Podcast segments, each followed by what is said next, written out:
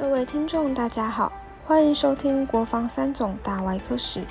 今天我们邀请到的专访来宾是现任于三军总医院小儿外科的刁冠宇医师。刁冠宇医师毕业于国防医学院第八十二期，曾任职于台湾小儿外科医学会理事、台北市医院工会监事，并拥有多项专业执照。究竟刁冠宇医师是如何成为现今小儿外科的成功人士？在医师之路上有什么最骄傲的事迹？最感念的恩师又是哪位？刁冠宇医师他又是如何勉励让自己坚持走下去的呢？让我们继续听下去。啊，我们这一场是特别哈，这个采访我们的啊刁冠宇刁主任，啊，他是我们三种小儿外科的主任，啊，他在小儿外科已经做了十几年了。哦，就是前十几年担任过主任。那今天我们请刁主任帮我们谈一下，在三种小儿外科这一块，他担任主任的时间是什么时间？然后他可能对于我们小儿外科，对于继往开来或者承先启后这一块，他有什么样的想法？那当时他最感念的是谁？哪一位他的恩师？啊，怎么样的方式让他持续在小儿外科里面持之以恒？他的座右铭是什么？那我们请我们的刁冠宇刁主任来帮我们来分享一下，谢谢。我在三总担任主任，大概十年到十五年之间。那我那个时候到科里面来的话，因为小外科的服务的性质比较不一样。那个时候全民健保还没有进来，所以在军医院里面最重要的服务的的对象就是军眷小朋友。那个时候如果到一般的医院去，医药费、其他的医疗相关下来的费用，对军眷家属来说是一个很大的负担。所以国防部为了解决这方面的问题，让三军总医院底下有个小儿外科能够替军眷来做这方面医疗的服务，那几乎完全都没有收取费用。所以那个时候对军方来说，这个是对军眷的一大照顾。case 没有想象的那么多，所以我进科里面来的时候，只有一位医师在，就是朱志纯朱主任。朱主任对我的影响是最深远的。因为对病人的治疗的出发点完全是以病人为中心的，因为医疗费用对我们科来讲并不是太大的问题。那把病人照顾好，这是最重要的。呃，我最感恩的人还是朱主任。那自从那个时候，他一直带领我，一直做到当主治医师第一年。那那个时候，他也很不吝啬的，让我出国去读我自己的博士学位。五年的时间，科里面就剩下他一个人，这个是我这辈子最感恩的地方。另外就是手术技术方面，那因为等于说是单传，所以我的所有的手术技巧都是朱主任从左手到右手，从右手到左手，就是他一步一步带我出来的。好消息是在我们当时人最少的时候，军眷的呃 case number 还不错，所以那时候。小儿外科就是有一些奇奇怪怪的先天性的疾病，那那个时候处理起来，在他的指导之下还 OK。自从健保进来了以后，那我们的量就没有那么繁重了。那不晓得什么原因，就是以前往往有很多疾病需要小儿外科的，可能是因为大家的呃经济环境、社会的环境比较好了，那很多的病就开始越来越少。那这个对我们来说也是一个福音，但缺点的话，就是我们能够替病患服务的点就比较没那么多了。这个是小儿外科大概的信息。那自从朱主任到外面服务以后，因为有了他打下来的基础，小儿外科的主治医师慢慢的从两位、三位到目前已经有四位的主治医师。那这个架构已经慢慢的成熟了。四位主席在全国来讲，因为小儿外科它在医院的营收方面不是那么的好，所以某些不叫私人医院了，就是某些财产法人的话，他们大概都会倾向很多医院共同的来由一位小儿外科专科医师来执行他的医疗业务。但是医学中心里面，大概医院就会。对这一方面比较不计成本的在做这个事情，所以目前来讲，我们医院的小儿外科跟其他的中心级的教学医院比较起来，人数的话是都差不多的，不会比别人短少的太多。那因为呃小儿外科服务的量并不像以前那么多了，所以目前来讲，小儿外科的发展，因为有了这方面的一些限制，所以小儿外科医师通常现在开始会想想做做其他的一些医疗业务。那小儿外科界里面最出名的就是陈兆龙陈医师。那他是高雄医学院在做换肝的。那我们小儿外科界里面也有嗅到这样的气氛，这样的氛围。因为小儿外科以前等到闭锁，有部分的小朋友需要做换肝手术，所以目前来讲，在换肝这一块，自从呃陈兆龙医师在台湾做的非常非常出色，那之后就有一些小外科的医师开始投入了。那目前比较出名的，比如说北荣现在的外科部副主任，他也是做换肝。那我们看到了这一块，三种也是跟进。我们现在目前的科主任，他也是在做换肝，而且现在他所有的湿肝活肝的 license，他都已经具备了。在最近五年来说，哎，他都已经 ready 要做这个事情了，所有的事情都已经弄得差不多了。那小外科现在比较麻烦的是另外一个 field，叫小肠移植。我们医院一直想要跟其他医学中心一样，那希望能够进到小肠移植这一块领域来，但是缺点还是一样，就是。小朋友需要小肠移植的机会真的不是太多。目前全台湾有一位医师在做这个事情，就是亚东医院的陈云陈医师，全省的 case 几乎都在他手上。其他的医院要做的话，有部分医院也希望跟进，尤其是北荣我们的兄弟医院，还有长庚，那，他们也希望做这个事情。基本上来讲，市场还是没有那么大，没有那么多的需求。但是将来我们还是希望我们能够跟其他的医学中心一样，走到小肠移植这一块。肝脏移植目前来讲，对我们说已经不是太大的挑战。我希望三种小外科能够永续的经营下去。但是目前因为很多客观的因素，例如说病例数这些，就是一个很大的问题。所以我们希望能够多方面的去经营。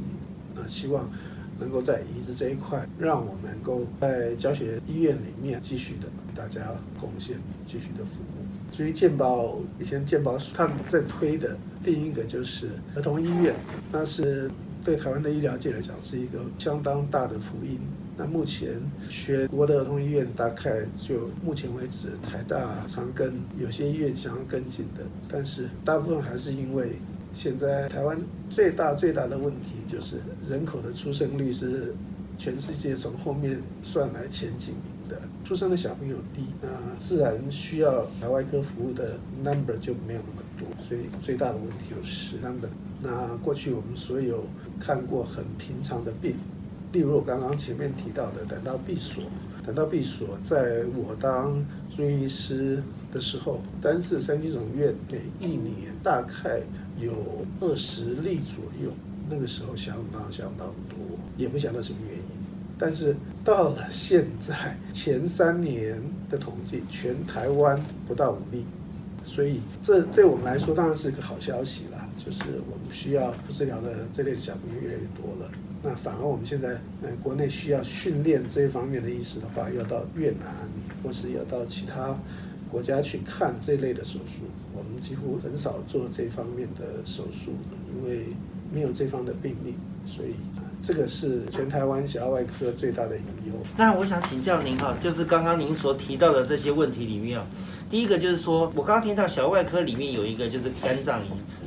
那这国内的权威又是我们号称肝脏移植啊之光啊，就陈兆龙教授，他是小儿外科。可是我们一般在想，移植肝脏不是一般外科，为什么会变成小儿外科？还是说这个其实小儿外科也可以做的？是这样的，小儿外科跟其他科最不一样的地方就是我们是以年龄来分类的，我们能处理的病，呃，通常是十八岁以下。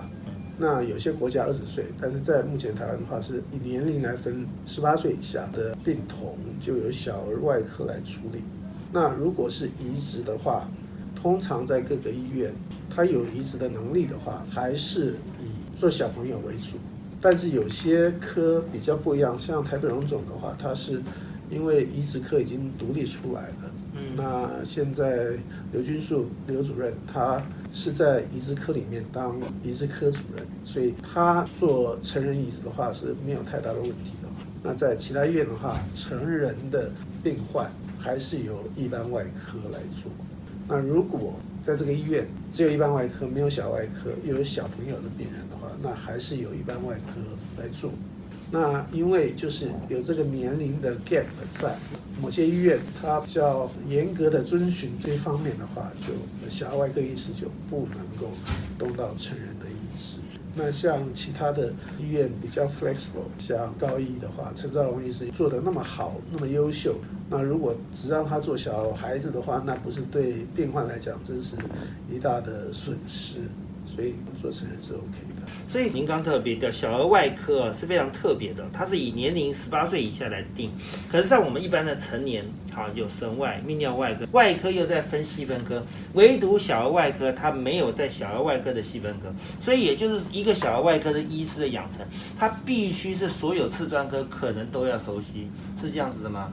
嗯，对，其实小外科就陈如你讲的，第一个就是他处理的各式各样的病都有。那小外科除了神经外科、骨科、心脏、呃外科的东西不动以外，那其他的大部分都要做。或许对每一个小外科医师来讲，他做的不是那么精，但是因为他做的时间如果久的话，他累积的经验就够了。所以小外科医师最重要的应该是在他的经验的累积，因为如果要比病例数的话，这个病例是天上掉下来的，不是像其他既有专科，它有那么多的病人的量，因为那个病发生的机会就多。那小外科比较奇奇怪怪的，大部分都是不小心，可能我们常常讲就是上帝不小心捏陶的时候捏的没那么完美，还有一些比较不完美的作品丢到人间来，让小外科来处理，所以。基本上来讲，量我们是绝对没有办法跟其他的科来做一些比较。其实大人在做手术，你就把它想象是在修那个钟，虽然那个钟很复杂很复杂，但是他们能把它修得很好。小外科其实就是修表，什么东西都很精巧。那需要比较好的眼力、比较好的体力、比较好的耐心来做某些比较精细的工作，这个就是小外科医师应该具备的一些特殊才能吧。所以您在做做小儿外科的时候，您觉得最有成就的是什么事情呢？那其实最有成就的就是别的医师不敢动的刀，小儿外科敢动。例如说，刚出生小 baby 一出来看，他有时候正常的三千到四千克，如果不小心早产的话，两千克以下。其他医师看到都怕了啊，但是小儿外科医师那个时候就派上用场了，新生儿手术，而且有时候是早产儿手术，我们还是一样推到开刀房里面，麻醉科医师上个麻药，哎，大人上麻药，大概十到二十分钟。小儿科像那样的小 baby，我们要动到小朋友皮上开始划刀，开始算的时候，他已经进到开刀房里面一个半小时了，因为麻醉科医师单是帮他上麻药，就要花一个半小时。其他的医师看到都怕，呃，那么小的小 baby，里面的东西一定更小。但是小外科医师在做新生儿手术，那个时候真的是最有成就的，因为你做完了以后，从原来这个小朋友可能没有办法存活，如果你手术做成功以后，他可以继续的从零开始，可能一直能够到将来的一百，他能够活得下来，然后能够对国家社会有贡献。这个是小儿外科最高兴的事情。怎么说呢？例如说，有时候我在疫情还没有来之前，礼拜六、礼拜天比较没事的时候到市场，嗯，一不小心有时候会碰到三四十岁的人跟我打招呼。他说：“哎，刁医师，我小的时候我有什么病是你开的？我根本认不出来。”这种情况不止在市场发生，竟然在开刀房里面发生了。最近我进开刀房，一个。跟我一起开刀刷手的护士小姐，那她来遇到第一句话就说：“第师，我以前小 baby 的时候，胸腔那时候有点问题，我有被你开过刀哦。”我真的一点感觉都没有，因为那时候是小小的 baby，现在站在那边也不是说很粗壮嘛，就是感觉上就是长得还不错，营养还不错的一个护理师陪我一起开刀，这是我最大的成就。最大的成就。但是你当时的心理的冲击是什么？我真的老了，就跟我现在满头白发一样。那您呃，最后我想请教，就是说，您刚刚一路走来讲了我们的一般的外科的一个现况，也分享了很多有关于您感念的恩师啊，啊，那最后如果今天些一般外科医师要再进来，那你有什么想要提点他们，希望他们努力的方向在？有没有几句话想对他们说？我想现在只要有这个决心能够做小儿外科的医师的话，我都非常钦佩他。那怎么说呢？因为现在小外科医师不管在收入或是在其他的值班的临床工作上面，跟其他医师比较起来，呃，相对来讲是不会那么的丰硕。但是如果愿意为小孩这个未来的国家的主人翁做某些牺牲奉献、某些治疗的时候，然后我想心里面得到的那一份成就感，要比。成人医师来说会多很多，而且你跟小孩子相处久了以后，你就知道小朋友他没有像成人的那些，就是他没有经过一些社会的历练，他给你的东西都是最真的。他感谢你的时候，就是由衷的在感谢；他怕你的时候，那他是真的很怕你，因为我们外科医师穿起白衣服来要对他做某些医疗的 procedure 的时候，他真的是很怕。那怎么样？你能够当个小外科医师，让小朋友不怕你？如果已经结婚的，那就赶快生个小朋友，每天来练习一下吧。如果你是个一般外科医师，要做小外科医师的话，可以先做这个练习。其他的话，真的很欢迎有志一同的将来的后进，能够进到小儿外科医师来。如果你没有太大的经济负担。然后你对某些物质上的要求不是那么高，那，你能够自己活得愉快的话，那我相信你来当个小外科医是绝对能够如鱼得水。最后我想请教，就是我们今年国防一百二十周年了，你有没有一句话想要对我们大家说的？我还是一样，我希望大家既立当即天下立，对对，求名应应求万世名啊，能够给后进参考的话，就这两句话。谢谢。感谢观众朋友们收听今日的国防三总大外科史。相信透过刁冠宇医师的分享，大家对于小儿外科的历史以及医治的方法都有所收获。欢迎订阅分享，我们下集再会。